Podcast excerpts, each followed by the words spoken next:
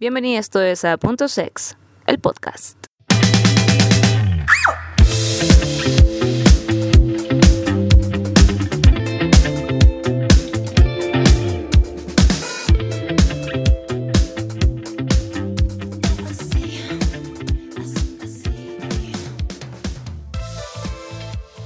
Hola, ¿cómo están? Bienvenidos todos a este nuevo episodio de Punto Sex, el podcast.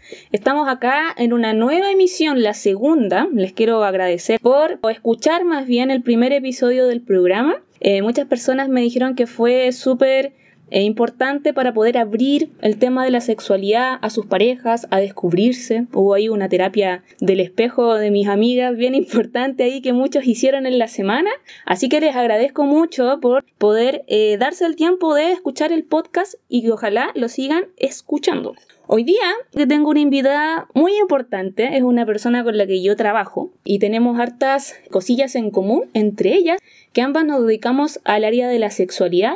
¿Cómo presentarte, Nico? Psicóloga, especialista en sexualidad y trauma, pero también con vasta experiencia en violencia sexual. Me acompaña la Nico Baumgartner. ¿Cómo estás, Nico, en esta noche, casi invierno, en un día de cuarentena? Cuéntame. Hola, bien, contenta de estar aquí conversando contigo, eh, abrigadita, confrazada, porque sí, un día invernal, medio frío y de noche, pero con muchas ganas acá de compartir. Qué rico, qué rico, qué rico que eh, pudiste conectarte. Te doy las gracias por querer participar del podcast y dar tu punto sex, que de eso se trata este, este podcast, este espacio libre para todos. Así que muchas gracias, muchas gracias por estar acá en esta nochecita. Cuéntame un poquito eh, para que las personas que te están escuchando sepan cómo llegaste a especializarte en estos temas, cuál fue el tránsito que tuviste. Entiendo que estudiaste primero psicología, cómo es que llegaste a trabajar en sexualidad, qué es lo que te llamó la atención del área. Sí, mira, primero estudié psicología. Siempre me llamó la atención a mí el tema del cuerpo, en general eh, el asunto de lo psicosomático, de las enfermedades como físicas que no tenían una causa orgánica muy conocida y siempre también me gustó mucho el trabajo corporal y sentía que la terapia verbal es algo muy importante, pero como, como que algo me faltaba. Y cuando fui a hacer un magíster en Barcelona, resultó ser que hice mi práctica clínica dos años allá en una fundación que trabaja con temáticas de la salud sexual y reproductiva.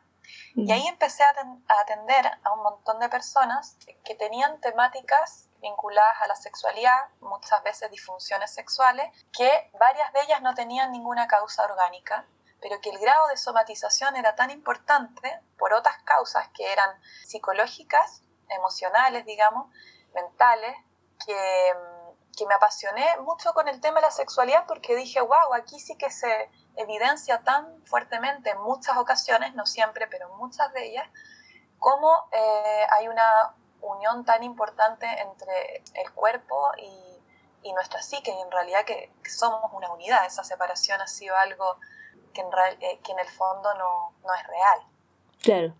Y desde ahí que comenzaste a estudiar un poquito más en relación al cuerpo y la, la, relación que tiene con la psique, ¿no? Exacto, y en el fondo me di cuenta como, por ejemplo, altos montos de angustia o... Mm o ciertos afectos eh, o desregulaciones afectivas podían llegar a causar, así como pensamos en el cotidiano, ¿no? el colon irritable o un montón de cosas que nos pasan cuando estamos nerviosos y que las damos por sentado como obvias de nuestras reacciones corporales ante algún estado emocional, empecé a ver cómo la sexualidad tenía que ver con lo mismo. Entonces, como muchas veces cuando tenemos exigencias en torno a nuestro desempeño o tenemos una historia vincular corporal, donde nos ha costado estar en intimidad y en cercanía física con, con, otra persona, cómo eso reaparece y se reedita también en los encuentros sexuales con otros, por ejemplo, y se expresa en el cuerpo, como el cuerpo como un mensajero. Mm. Em, y muchas veces también hay, o por supuesto, que dificultades sexuales que tienen su origen orgánico, pero que también esto, es como para ambos lados, ¿no? Como el, eh, la afectación física en el cuerpo, por ejemplo, un, una diabetes que puede generar eh, una disfunción eréctil, por ejemplo, claro. cómo esa situación puede también generar un impacto eh, psicológico, emocional. Y muchas veces las causas son mixtas y entonces después cuando la diabetes mejora, la disfunción eréctil se puede mantener porque pudo haber afectado, por ejemplo, la autoestima de la persona, la seguridad en torno a su desempeño sexual y entonces esa misma ansiedad presente después dificulta los encuentros ya desde una causa ahora más psicológica que tan biológica que fue la que originó el problema sexual. Sí, bueno, eso mismo, bueno, transparentar que nosotros con la Nicole trabajamos juntas en equipo y muchas veces nos toca eh, ver este tipo de pacientes, pues Nico, que muchas veces tienen problemas en cuanto al orgánico o viceversa, a veces tienen problemas más vinculares, ¿ciertos? O más asociados hacia la parte psicológica, pero que finalmente el cuerpo es el que, comillas, como que te avisa, ¿no? Como que te dice, oye, acá la erección está fallando, o, oye, ¿sabes qué? La eyaculación está siendo más rápida, veamos por qué eso está pasando. Entonces, claro, tú te encuentras con un paciente que tiene un sinfín de, de factores, obviamente, porque las personas somos todos íntegros, o sea, no podemos separarnos, yo siempre digo como que no podemos separarnos como en cajitas, como aquí lo orgánico, aquí la emoción, aquí mi trabajo, aquí mi familia, aquí mi pareja. No se puede hacer de esa forma, pero sí el paciente llega con todo esto, ¿no? Y te expresa todo esto de alguna forma, como él lo tiene aprendido o como él lo logrado, también materializarlo o expresarlo al otro. Muchas veces pasa que ni siquiera tienen las capacidades para expresarse o para poder desarrollar frente a un profesional o frente a una persona especialista cuál es el verdadero problema. Entonces ahí tú empiezas como a sacar capitas, digo yo, que quizás tú también tengas el mismo concepto de empezar a destapar todo lo que pudiese traer este, esta persona y que muchas veces tiene que ver con los temas más vinculares y también que afectan claramente al cuerpo.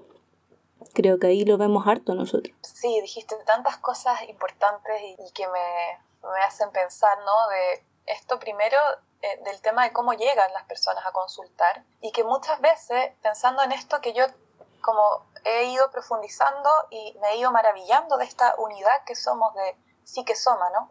Eh, y cómo muchas veces la persona tiene una disfunción eh, sexual y muchas veces insiste en lo biológico, ¿no? Eh, y por más que hay incluso exámenes, se descarta el tema como físico, hay una insistencia permanente en no, yo creo que es físico, porque como el efecto es físico, es como, está siempre esa lógica como a veces muy predominante y cuesta subjetivar un poco el síntoma físico y como decir, bueno, quizá esta dificultad, por ejemplo, en la erección o en alcanzar el orgasmo o lo que sea que, que sea que esté pasando, ¿no? Como también pensar que que obviamente tiene que ver con nosotros, con nuestra persona, nuestra personalidad, nuestras emociones, nuestros pensamientos.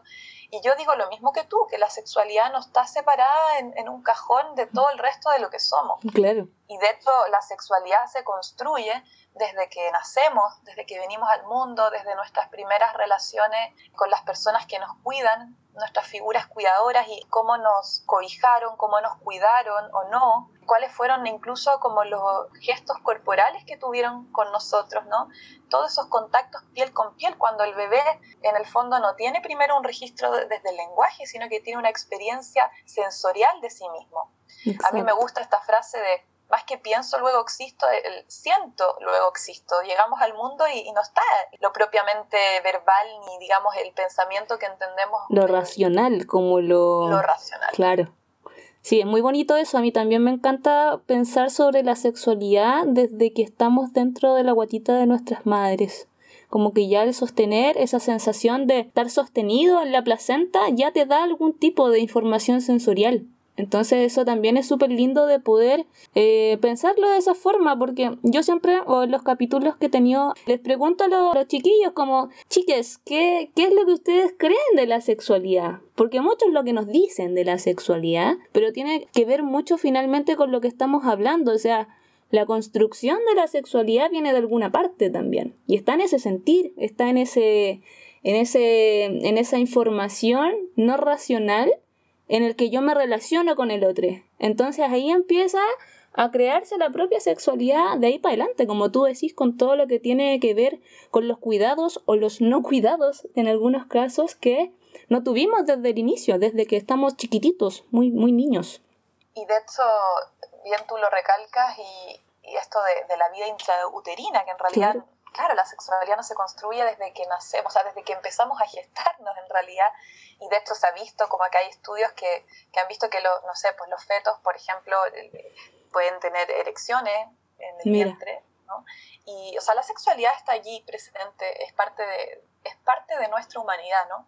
Y bueno, durante mucho tiempo la sexualidad infantil también fue como súper em, eh, como negada y, comprender que, está presente de otra manera, distinta a la de la sexualidad del adulto y que se va transformando la sexualidad a lo largo de la vida, pero que nos acompaña siempre, ¿no? Y que hay un montón de influencias que la van como construyendo y como tú dices, son esas influencias desde, desde lo, lo que recibimos del, del, vientre materno, tanto desde lo, las cosas como emocionales que pueden pasar ahí, ¿no? Y que está viviendo la madre, por ejemplo, y su entorno, y también toda la biología ¿no? Y también luego cuando venimos al mundo, toda la experiencia eh, sensorial que vamos teniendo desde el inicio de la vida, como toda la mirada cultural y social respecto a la sexualidad que, va marcando también un modo de, vivir y de entender la sexualidad. De hecho, la sexualidad ha ido cambiando en sus comprensiones y en su diagnóstico a lo largo del tiempo en la historia. Claro. Sí, pues súper importante eso también que tú, que tú recalcas. Y Nico, ¿cómo tú creís que podemos ver o cómo tú veís la sexualidad hoy en día? Tú que trabajáis un poquito más, bueno, yo también, pero cuál, quiero saber cuál es tu, tu, tu punto de vista desde, ese, desde esa arista más psicológica, de esa arista en qué es lo que te llega a ti como paciente, qué es, qué es lo que más ves, cuál es la preocupación que más ves en las personas que acuden a ti. Yo creo que es, una muy buena pregunta. Bueno, pienso que yo la verdad es que veo diversidad de temas mm, distintos, pero una de las cosas que, observo mucho eh, es el tema de la baja del deseo. Y sobre todo también como la baja del deseo en parejas jóvenes, ¿no? Como que algo nos está pasando también a nivel cultural, social, que, que la sexualidad como que está costando un poquitito, que que en el fondo está todo como tan sexualizado aparentemente, o como supuestamente se está hablando tanto más de la sexualidad, o se están mostrando más los cuerpos también, eh, y se están rompiendo un montón de, esquemas en torno a la sexualidad, pero a la vez también hay mucho padecimiento respecto al no disfrute de esa sexualidad.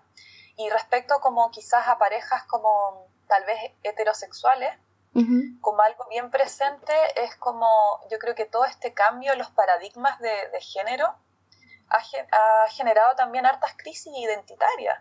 Sí. Y yo creo que, claro, ahí, por ejemplo, en el caso de los hombres o en parejas heterosexuales, como esto de la mujer ahora con una búsqueda de su deseo y, como más activa en su sexualidad, eh, y cómo eso también pone en amenaza muchas veces eh, al hombre en su identidad, como yo era el que más deseaba, yo era el que siempre buscaba y cuando me encuentro, por ejemplo, con una mujer que quiere tomar más la iniciativa, que tiene más deseo que yo, es como que algo ahí, me, como que cuestiona algo de la hombría, desde esta mirada como más tradicional que todavía igual está bastante presente, ¿no? Claro, sí, en ese sentido em, también a mí me gusta mucho esto que está pasando igual, sobre todo en ir rompiendo un poquito esquemas también, como esto de que, ah, pero ¿qué pasa si abrimos la relación? ¿Y qué pasa si yo de pronto eh, tengo una relación poliamorosa? ¿O qué pasa si yo hago esta práctica sexual? Oye, ¿te tienes que hacer esto? Como que hay un poquito más de curiosidad quizás en descubrir o redescubrir ese cierto placer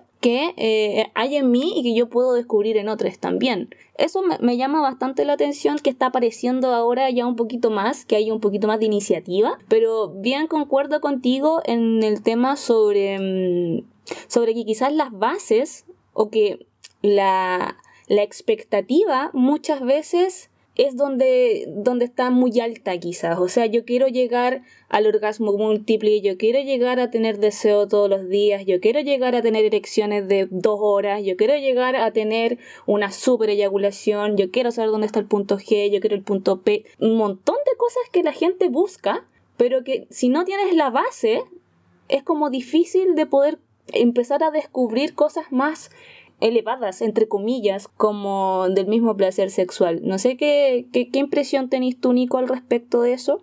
Bueno, yo pienso también que ahí como que por un lado se está hablando mucho del placer y de nuevas formas de placer y eso está como muy interesante y, muy bueno. Y también me pregunto porque a veces siento como que se habla mucho de esta exploración del placer, pero también como que mm, a veces siento que en, otro sentido como que se objetiviza mucho al otro, al otro. Como, como que por un lado me parece tan interesante esto de la sexualidad como abierta o como romper incluso esta ligazón de, de, lo, de, de, la sexualidad o del sexo con lo afectivo, ¿no?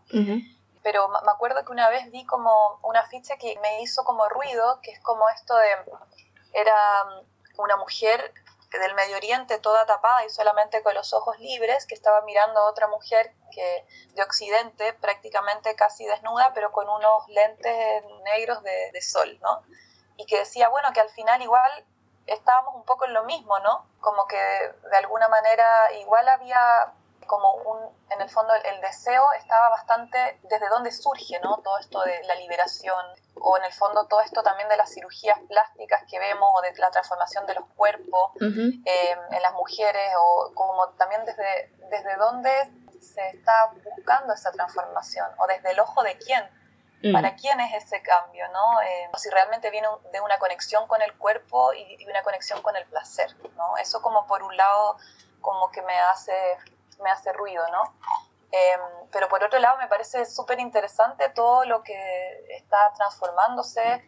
Eh, llegan muchas parejas con muchas preguntas respecto a estos cambios. A veces hay una un miembro de la pareja, por ejemplo, que quiere experimentar cosas nuevas y, el, y la otra persona no. Eh, o hay como mayores temores a esos cambios, o que incluso se, se, lanzan a hacer cambios, por ejemplo, a abrir las relaciones o a tener encuentros sexuales como distintos, eh, y luego a veces también surgen inconvenientes que, que no todo es tan sencillo tampoco, claro. es lo que quiero decir, y que por ejemplo las relaciones que son abiertas eh, también pueden tener problemáticas, por ejemplo, respecto a la infidelidad. Porque también hay reglas, como que en toda relación hay reglas y de repente a veces me he encontrado con parejas que, que piensan que eh, abrir la relación va, va, a cortar con esas dificultades posibles de, de traiciones o infidelidades y realmente no es así porque siempre hay pactos y siempre esos pactos se pueden traicionar, por más abierta que sea una relación, de alguna manera hay una especie de contrato allí también, ¿no? Claro, no es como un todo vale finalmente, como que se pueda pensar Exacto. en ese sentido. Claro, es bien interesante todo lo que está ocurriendo. Es como para echarle también una, una miradita al respecto de eso y que van a salir un millón de cosas más eh, que quizás no tengan eh, respuestas inmediatas, pero está bueno también que las cosas también se vayan hablando, se vayan conversando obviamente y se vayan consensuando, que es lo más importante creo yo en ese sentido, o sea, tener el respeto y la confianza entre la pareja o para ti misma también y poder decidir con lo que tú estés más tranquila finalmente o más tranquila. O sea, ahí es cuando, ahí es donde es, cuando tú ya estés tranquila y ya la, la ansiedad salga un poquito de tu cuerpo en ese sentido también. Cuéntame un poquito, Nicole, para entrar un poquito en otras, en otras aristas. Me contabas también que tienes eh, bastante formación o te, te, estás dedicando un poco más al tema del abuso y la sexualidad luego de un abuso. Cuéntame un poquito cómo, cómo llegaste a descubrir esa área en ti que te llamaba la atención y cómo la estás trabajando. Bueno, primero empezó este trabajo con la sexualidad de manera general y como también ver la importancia del placer en la vida, ¿no? Más allá del placer sexual propiamente tal, la importancia de, poder conectar con el placer y para mí eso también es la sexualidad, ¿no? Em, la, posibilidad de, contactar con el placer a través del cuerpo eh, y de nuestra vitalidad y nuestra energía vital y cómo a veces por distintas razones las personas tienen dificultades para acceder a esa experiencia plena de placer a través de, la sexualidad, que estoy pensando mucho más allá de la actividad sexual, sino que la sexualidad de manera más amplia. Y después, eh, al volver a Chile, estuve trabajando cuatro años en un centro de atención a víctimas de atentados sexuales, trabajé con mujeres adultas que habían tenido historia de violencia sexual. Y no pude olvidarme de todo lo que había estado reflexionando y aprendiendo en torno al placer también en la etapa anterior de aprendizaje. Y entonces empecé a pensar, bueno, ya es bastante tabú eh, o silenciado el tema de la violencia sexual, porque como sociedad también lo hemos silenciado y porque además se suele vivir en secreto, porque las personas que agreden o vulneran sexualmente, en general usan estrategias de silenciamiento. Entonces la persona lo vive muy en soledad y como sociedad también nos ha costado mirar esto y cada vez lo estamos haciendo más, ¿no? Claro. Eh, pero desde eso que es tan tabú y después pensaba además, la sexualidad también ha sido tan poco hablada y tabú, ¿no? Hasta ahora todavía. Yo a veces he estado en algunas charlas donde se dan espacios para preguntas y a veces esas preguntas no aparecen. Cuesta un poco que la gente haga sus preguntas y uno pregunten, pregunten las cosas que quieran. Cuesta un poco. Y eso habla de, también todavía nuestra relación con, con lo oculto, lo vergonzoso, quizás lo tabú de la sexualidad. Y entonces pensé, bueno, ya que estamos trabajando y hablando del tema de la violencia sexual, también qué pasa con la sexualidad de estas personas que han pasado por una experiencia de violencia sexual. ¿Cuánto se habla de eso? ¿Cuánto lugar se da? ¿Y cuán importante es la sexualidad también en esos casos y poder preguntar, oye, ¿cómo la estás viviendo? ¿Qué, qué te está pasando? ¿no? Y entonces dije, este es un tema que no ha sido tan trabajado, tan hablado y tiene mucha importancia. Y la posibilidad también de, de que esas personas, si es que están teniendo dificultad en su sexualidad, puedan empezar a conversar la posibilidad de volver a reencontrarse con el placer en la vida y que esa experiencia tampoco tiña su sexualidad permanentemente ni completamente, ¿no? Claro, debe ser totalmente, no sé, como difícil volver a encontrarse con ese placer luego de tener violencia eh, sexual a, a, la edad que sea, me imagino que si eso es repetitivo, si es continuo, e incluso deben haber personas que aún siguen con su agresor todavía y que, y que quieren tener placer y reconstruir ese placer y reconstruir también su imagen en cuanto mm, a la arista sexual, pasa a ser súper importante, como dices tú, súper invisibilizado. No, son cosas que no se hablan para nada y que no, no se les está dando lugar tampoco. Entonces me parece súper bueno que tú lo estés trabajando, que lo hagas de una manera muy profesional, muy respetuosa también, ¿por qué no decirlo? Y que se esté trabajando poco a poco en aquello. Cuéntame, em, ¿estás haciendo algún tipo o vas a hacer en julio, por lo que me adelantabas, un taller en cuanto a esto mismo, a estos mismos temas? ¿De qué se va a tratar ese taller? ¿Nos podrías comentar un poquito sobre eso? Sí, mira, va a ser un ciclo de encuentros sobre sexualidad eh, para mujeres sobrevivientes de violencia sexual. Eh, este ciclo está orientado a mujeres, pero la idea es luego ampliarlo, ¿no? Y no dedicarlo exclusivamente a mujeres, pero creo que es importante como comenzar por alguna parte y por ahí decidí partir yo. Y la idea es que sean encuentros que van a durar desde julio hasta noviembre, una vez al mes, donde nos vamos a encontrar a hablar de ciertas temáticas. Cada sesión va a tener como una temática que yo considero importante en relación a la sexualidad tras el abuso, pero obviamente va a ser un espacio que tiene como esa guía cada sesión, pero va a estar abierto a lo que en el fondo cada mujer quiera traer, porque la idea también va a ser que puedan compartir entre ellas, conversar, dar sus experiencias, también sus propias eh, maneras de llevar esta temática, eh, a través de un acompañamiento que sería el mío, ¿no? Y cada sesión, eh, por ejemplo, la primera sesión va a tener que ver con cuáles son los impactos más comunes en la sexualidad tras la experiencia del abuso sexual que muchas veces yo he escuchado que hay personas que, que dicen, bueno, tengo esta eh, situación en mi sexualidad, de esta dificultad, y, y, siempre pensé que tenía que ver con una falla mía, pero ahora me doy cuenta que quizás puede tener que ver con eso que yo viví, ¿no? Mm. Y, y, el alivio que genera también poder comprender de dónde viene lo que está pasando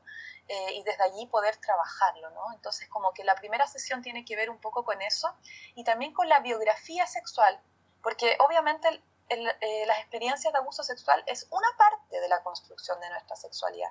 Vimos en un comienzo que en el fondo hay un montón de cosas desde que estamos en el vientre de nuestra madre que pueden afectar nuestra sexualidad para mm. bien o para más difícil entonces vamos haciendo una revisión de todo eso que hace que vivamos nuestra sexualidad de la manera que la vivimos hoy. Entonces no somos solamente la experiencia del abuso sexual, ni mucho menos. Entonces incorporamos esa experiencia en esta biografía sexual, ¿no? Claro. Y, y, ahí vamos entendiendo cómo cada quien vive su sexualidad, ¿no?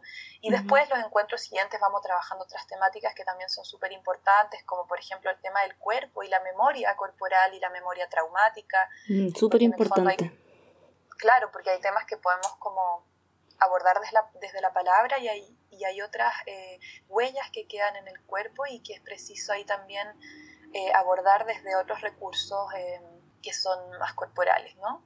Y bueno, eh, también sobre el consentimiento, los límites, el autocuidado, que es tan importante el tema del consentimiento, sobre todo otras experiencias de, de violencia sexual donde justamente el consentimiento fue algo que no se respetó. Y también trabajamos sobre, en otros encuentros sobre las reacciones automáticas o todas estas eh, los que se llaman los flashbacks o cuando vienen recuerdos de la situación vivida o las situaciones vividas en, en el presente, por ejemplo, en la actividad sexual presente, tienen recuerdos intrusivos de las experiencias que vivieron y que no les permiten disfrutar en el aquí y el ahora, ¿no? Entonces también hablar sobre eso y algunas maneras de poder eh, abordarlo y manejar eso.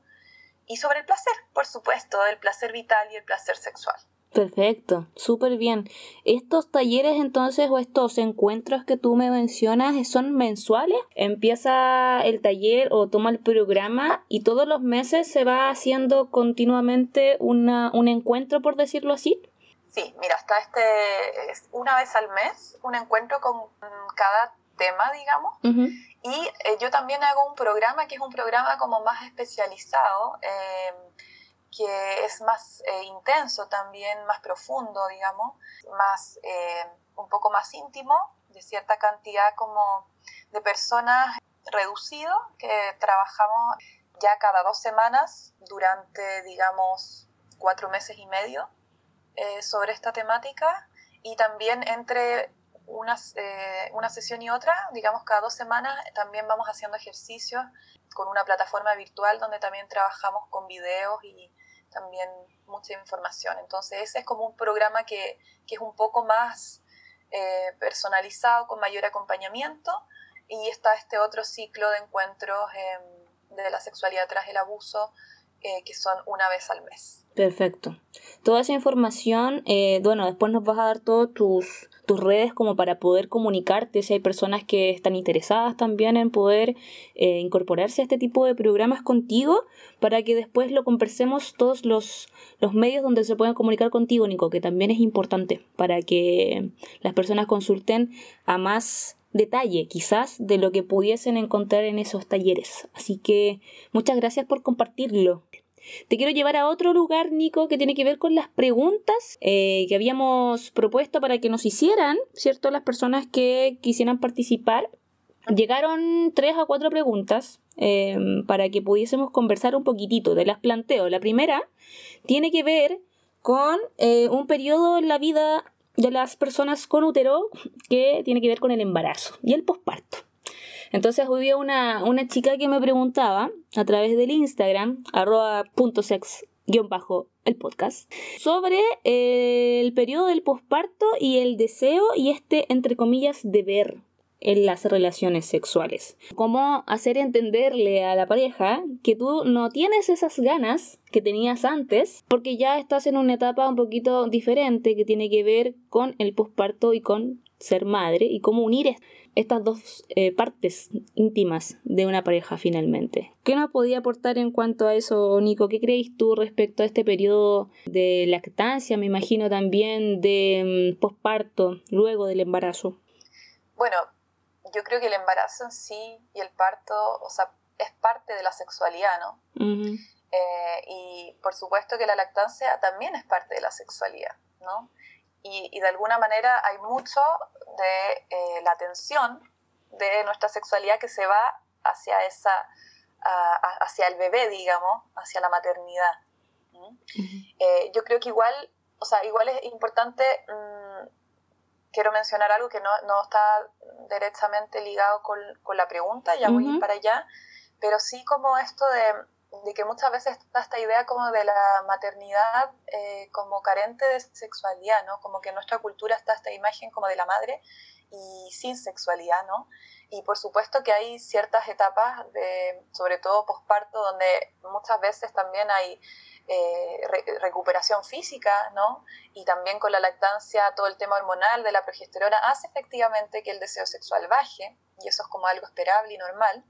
Pero también muchas veces pasa, ¿no? Que es como desde, la, desde lo cultural y esta idea como de eh, la maternidad eh, se asocia, digamos, a dejar de lado mi sexualidad, ¿no? Y, que, por ejemplo, muchas mujeres me han, dicho, mira, después de eh, tener a mi hija, ¿no? Eh, y de darle de mamar, los pechos eh, se han vuelto solamente para mi, para mi hijo, mi hija, y ya no para mi pareja, y no, no he podido volver a compartirlos con mi pareja. Como que hay algo ahí que, o por ejemplo, también de eh, de la pareja eh, que, que, dice, por ejemplo, ya no me parece tan erótica mi pareja porque es como desde que es madre, como que ya no la puedo ver como mujer.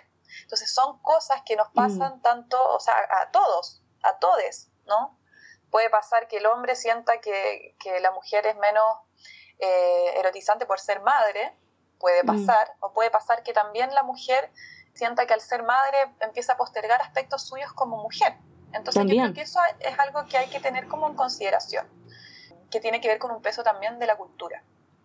Y por otro lado está el tema de todo esto que decíamos que efectivamente hay cambios en la sexualidad y que es un periodo bastante demandante después del parto.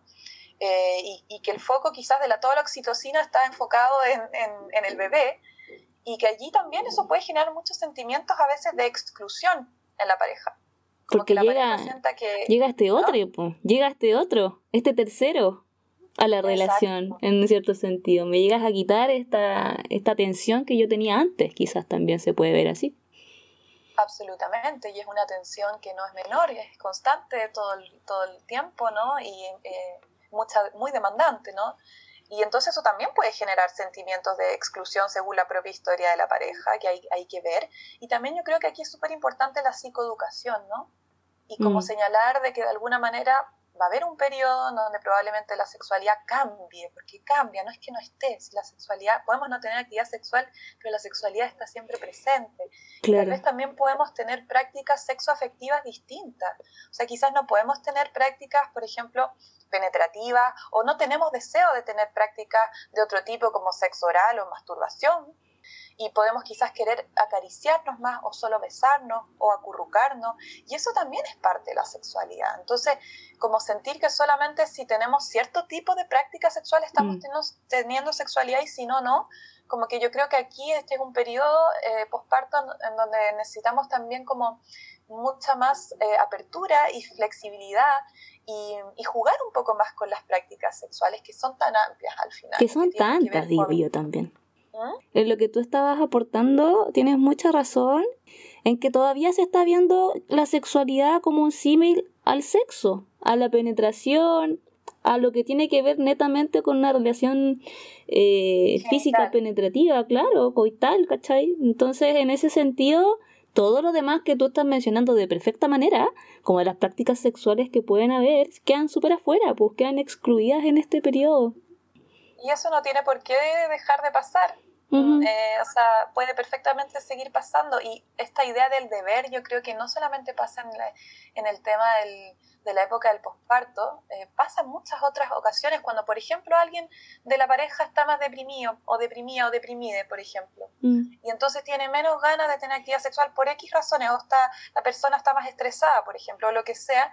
Y entonces eh, la, la pareja tiene como más deseo sexual, entonces como que uno se siente al debe, ¿no? Y entonces como que esta necesidad de tener que mm, dar respuesta como desde la obligación. Mm.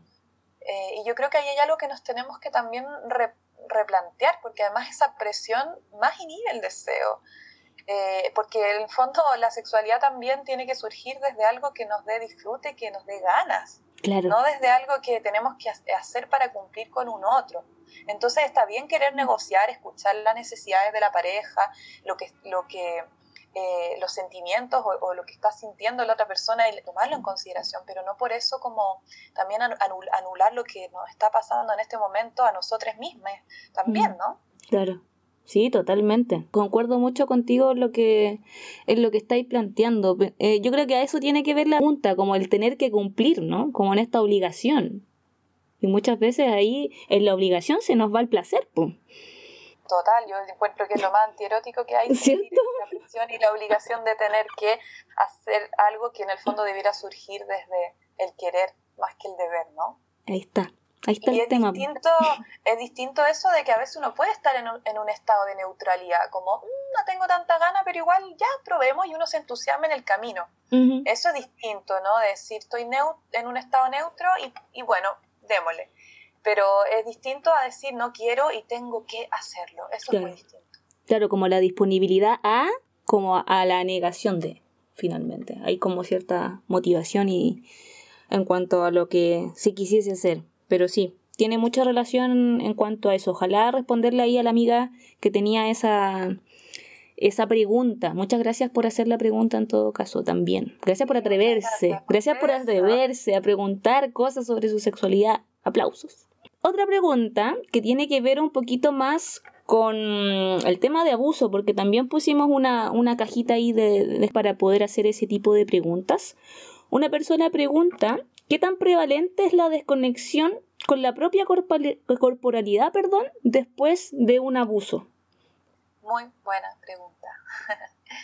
Eh, es súper importante esa pregunta. Y de hecho, cuando yo te comentaba que uno de los eh, encuentros que vamos a tener, vamos a hablar sobre cuerpo y sexualidad, y justamente vamos a hablar de la disociación o desconexión versus la presencia, porque es un tema muy importante y muy común también en las personas sobrevivientes de violencia sexual. ¿Y por qué? Porque en el fondo la disociación o la desconexión de, nuestro cuerpo, de lo que estemos sintiendo, puede ser de, nuestras emociones o de la memoria de la situación. Podemos olvidar una parte, desconectarnos de, de una parte del evento o del evento completo.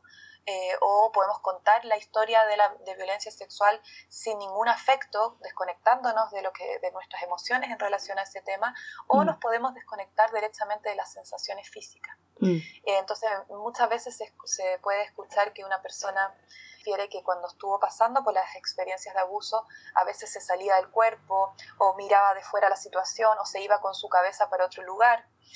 Y esa es una estrategia de sobrevivencia que en ese mm. momento fue muy útil porque cuando se está frente a algo muy doloroso y muy difícil, es una forma de lidiar con ello el irse o el desconectarse, ¿no? El problema es que cuando esa situación luego termina, eh, cuando se genera el trauma sexual, ¿no? Es que esto que es temporal, que es una estrategia de sobrevivencia temporal para ese momento, se vuelve como crónica y después nos acompaña todo el tiempo y nos vamos desconectando, por ejemplo, del cuerpo. Mm. Entonces muchas veces después tenemos actividad sexual en otro momento de nuestra vida eh, con la persona que hemos eh, elegido, las personas que hemos elegido, ¿no? Em, y en un entorno seguro, por ejemplo, pero también en ese contexto, de repente, ¡pum!, nos vamos, nos desconectamos, porque además todas esas experiencias quedaron como fuera, esa información que quedó fuera, no es que desapareció. Entonces muchas veces esa información quiere volver como para que tú la elabores en un momento más seguro de tu vida posteriormente. Entonces esa, esa, información vuelve, pero a veces cuando uno no ha hecho ese proceso de elaboración o de trabajo, puede estar, por ejemplo, en el, en el encuentro sexual o puede ser en otra, en otra cosa que no tiene nada que ver con la sexualidad. Cuando te dan un beso, te tocan, la, eh, alguien te abraza y puede ser cualquier tipo de situación, pero por ejemplo el encuentro sexual donde se despiertan todas estas sensaciones muchas veces eh, o tengo recuerdos, porque todo eso que estaba bloqueado reaparece, todo lo disociado vuelve a conectarse de una manera muy fuerte, o por lo mismo yo me desconecto para que no aparezca nada de eso y no puedo disfrutar del momento presente.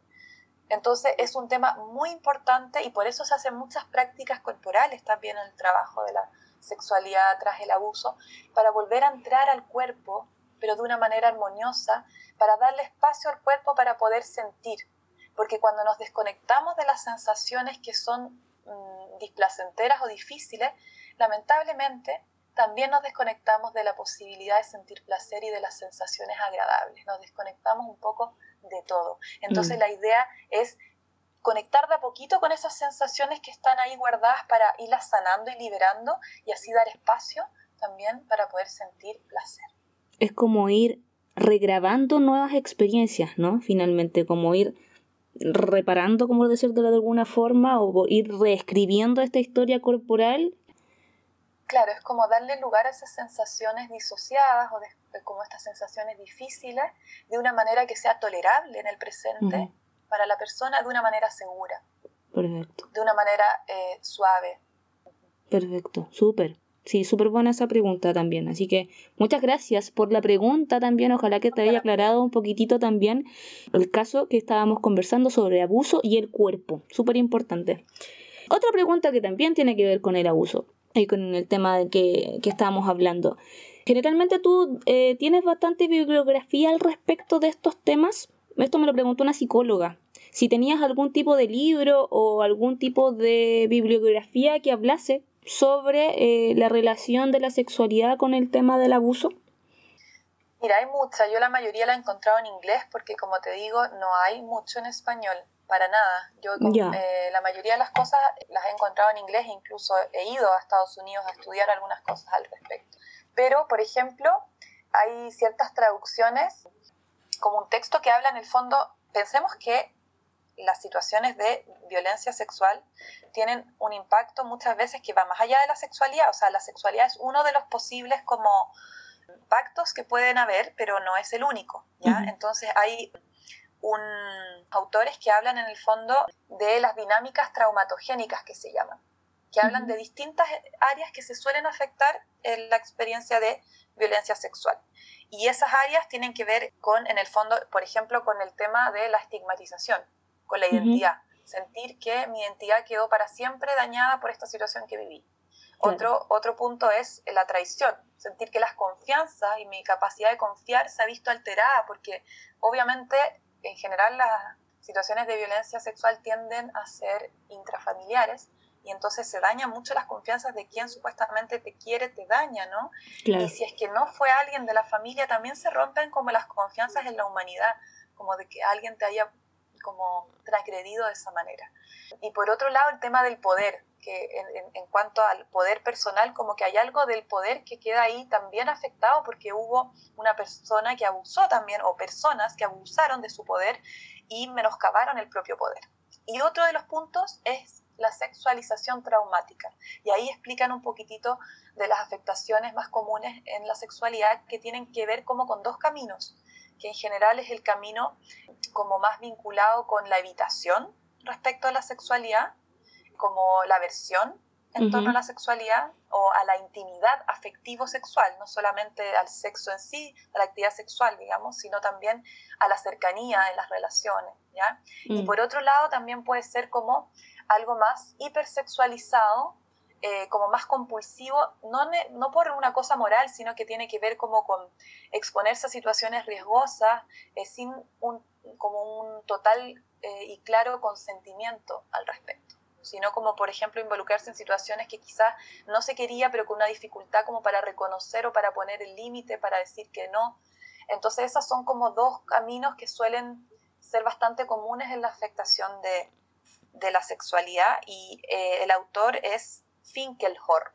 Dale. Ya si quieren buscar, igual me puede escribir después y yo le doy los datos como para que no ponerse tan teórico. Sí, porque, sí, pero también es bien importante dar eh, para las personas que puedan escuchar, porque si bien este podcast es para todos, entonces pueden escucharnos profesionales también, pueden escucharnos psicólogos que no tengan tanta expertise obviamente en la parte sexual y que quisiesen también ir de a poquitito averiguando o ir estudiando ciertas áreas también en cuanto a lo mismo. Así que abrir las puertas nomás para que mm, te escriban, de ahí voy a dar tus datos, ¿cierto? Tus, tus redes, tu mail quizás para poder hacer preguntas quizás un poquito más específicas frente a lo que tú haces. También pudiese ser una, una buena idea también para el final del podcast. Así que muchas gracias por esa pregunta también a los chiquillos que se atrevieron a preguntar. Espero que se atreven a preguntar más, ¿ah? Espero que sí, después. De a poquito. De a poquitito se van a ir soltando los chiquillos. Ya, Nico, vamos a ir a otra sección. Que vamos a soltar un poco aquí la, la tensión, porque igual son temas bien, bien duros, un poco fuertes quizás de poder hablar hoy día, pero vamos a cerrar con algo un poquito más, más light. ¿Qué te parece? Me parece increíble. Maravilloso. Te tengo una sección que se llama el cuestionario.sex. Son dos preguntas que te voy a hacer. A ti, Nicole. No, no a ti, Nicole, eh, psicóloga. Para que em, me puedas responder. La primera pregunta, Nico, es la siguiente. Si fueses un juguete sexual, ¿cuál serías? ¡Wow! ¿Y por qué sí, vos? También. Ah, obvio, me imagino. ¡Wow! ¡Qué pregunta, qué pregunta! Estoy pensando. Dale nomás, piénsale nomás. Creo que esta pregunta la voy a hacer siempre porque la hice la vez pasada y también fue compleja. Sí, es que es compleja, es súper compleja, porque en el fondo, ¿desde dónde respondo? Porque... Puedes responder desde donde tú quieras, pero tiene que estar justificada, lo siento. Bueno, aquí como tenemos, gracias al cielo, no es en vivo. Bien, creo, es que no es propiamente un juguete sexual, pero se puede jugar con, con ello, que yo creo que tiene que ver con los aceites. Ah, maravilloso encantan los aceites y además que les puedes poner temperatura. Últimamente me he estado haciendo como unos masajes en, en, el útero, está como practicando eso y con aceite de almendras calentito. ¡Oh, qué delicia! Muy delicioso y creo que el aceite es como tan, tiene una textura tan rica y además como lo que me gusta del aceite es que puede como llegar a distintas partes del cuerpo como que hay ciertos juguetes sexuales, todos igual se pueden al final explorar por todo el cuerpo, si al final la idea es como que salir de la, de la genitalidad y explorar toda la piel, ¿no? Como órgano también de placer. Y creo que el aceite es como muy óptimo para ir a todos los lugares del cuerpo, habidos y por haber. Es muy fácil como aceite poder hacerlo. Perfecto, súper. Además muy versátil el aceite. Tú podías hacer lo que, lo que queráis con el aceite finalmente adapta. hay de sabores, hay diferentes tipos de densidad, mixtos, más líquidos, más aceitosos, más de... Bueno, hay una infinidad de cosas. Perfecta tu respuesta, Nicole. Perfecta, perfecta, perfecta. Vamos a la segunda. Esta pregunta dice así, si pudieses elegir en el contexto sexual como de un encuentro sexual, atención, entre visión, tacto y olfato, ¿qué sentidos aumentarías, disminuirías y eliminarías entre esos tres. Wow, visión, tacto y olfato. ¿Y tengo que eliminar alguno? Claro, tienes que decir cuál aumentarías, cuál disminuirías y cuál eliminarías. Ok. Yo pienso que la visión es algo que hemos desarrollado mucho como sociedad. De hecho, me encanta el podcast porque nadie nos está viendo y nos están escuchando. Eso también es muy erótico, encuentro. Es muy erótico. Y de hecho, no sé si han visto la librería de orgasmos, que es una página que ahora han salido como puras mujeres que van subiendo sus orgasmos y los sonidos. ¡Ay, qué hermoso! Eh, y uno puede, sí, y uno puede subir su propio orgasmo y escuchar el orgasmo de otras personas. Y eso tiene algo muy erótico. Entonces, definitivamente, yo creo que la visión que está tan como exacerbada, la imagen está tan exacerbada en nuestra cultura que yo creo que me vendaría los ojos. Perfecto. Visión afuera entonces, eliminada. Afuera. Exacto. ¿Y cuál era? Puedo el otro, y claro, ¿lo aumentas la, el tacto o el olfato o, el, o disminuyes el tacto o el, olfato? Ah, ya, bueno, eh, elimino la visión. Sí. Después, eh, para mí, yo si tengo que elegir, o sea, para mí el olfato es muy importante porque es como, de hecho, el, es como el, el sentido como más primario, eh, como más, eh, digamos, primitivo que tenemos, ¿no? Y hay algo allí que, que yo creo que es eh, muy así sexual. Pero para mí el tacto es tan importante y yo creo que todo lo que tiene que ver con los placeres sensuales respecto al tacto erótico eh, para mí es fundamental. Entonces yo creo que uniéndolo a la respuesta anterior con el aceite, pensando en el aceite en toda la piel y la importancia para mí del tacto, yo aumentaría el tacto y disminuiría un poco el olfato, porque además a veces también nos encontramos con algunos olores que no siempre son tan gratos. Toda la razón, súper bien entonces. Perfecto. Perfecto, súper. Vamos a ir ahora a una parte que es un poquito más rápida, que tiene que ver con un pimponeo de palabras. Yo te voy a decir una palabra, Nico, y tú vas a decir lo primero que se te ocurra. Wow. Ya, vamos. Primera palabra. Cuerpo. Placer. Beso. Wow. Ay, me imaginé como el cuello. Gemido. Fuerte. Comunicación. Muy importante. No binarie. Vamos, la diversidad cada vez mayor. Sororidad. Oh, y tan importante en el trabajo que hago, eso es fundamental, el acompañamiento entre las mujeres. Pornografía. Eh, forma de aprendizaje de la sexualidad, eh, dependiendo de la pornografía, para mejor o para peor. No. Muy importante el consentimiento, tanto para el sí, el quizás o el no. Perfecto. Te aplaudiría. De hecho, te voy a aplaudir. Aquí sola. ¿Pueden ustedes en su casa aplaudir para nuestra invitada? ¿Puedo aplaudir a mí misma? Por supuesto, Nicole. Eh. Nico, te doy las gracias evidentemente por eh, tu tiempo en el podcast. Espero que te hayas sentido cómoda, que haya sido una instancia también entretenida para ti, para poder conversar sobre estos temas que si bien tú los trabajas todos los días, eh, también es importante darse espacios también para educar a otros, que yo creo que es siempre eh, lo que prima en nuestro quehacer desde cualquier área uno finalmente lo que quiere hacer es educar al otro y poder hacer de espacios seguros no sé, es como mi sueño es que ojalá todos tengamos un espacio seguro para hablar sobre sexualidad. Es como, Mm. de verdad que eso es lo que yo quiero con este podcast, que la gente se sienta en total compañía, que se sienta, que ya me lo han dicho, que se han sentido muy acompañados con el podcast, a pesar de que tenido una sola emisión, eh, sí los ha acompañado y también los ha ayudado a poder hablar sobre estos temas como te decía al inicio. Así que te doy las gracias por tu tiempo y por tu disposición para poder hablar con nosotros sobre estos temas. Así que muchas gracias. Bueno, yo quería decirte dos cositas. Uno, que en relación a este no, lo primero que se te ocurre, me quedé pensando, se me ocurrió una segunda cosa, que es que una vez leí y me hizo tanto sentido que la persona que no puede decir no tampoco puede decir sí. Oh, terminemos con eso. Ah. Bueno, chiques, que esté muy bien. Listo, chao. Y mm, lo otro es agradecerte por este espacio, eh, todo lo que tiene que ver con poder hablar en un espacio seguro de sexualidad, poder plantear las dudas, conversar, sacar esto de, de lo oculto, de lo tabú y poder ampliar los conocimientos y generar educación eh, sexual eh, de manera compartida y con distintos puntos de vista, de manera diversa, desde las experiencias de cada quien, me parece como algo, eh, como un, un emprendimiento que tú has generado que es muy importante, así que te quería agradecer por eso y además por invitarme a ser parte de él. Qué bueno, ¿cómo te sentiste? ¿Te sentiste cómoda? Sí, me Perfecto, sentí cómoda, qué muy bueno. cómoda contigo. Qué bueno, me alegro mucho, Nico.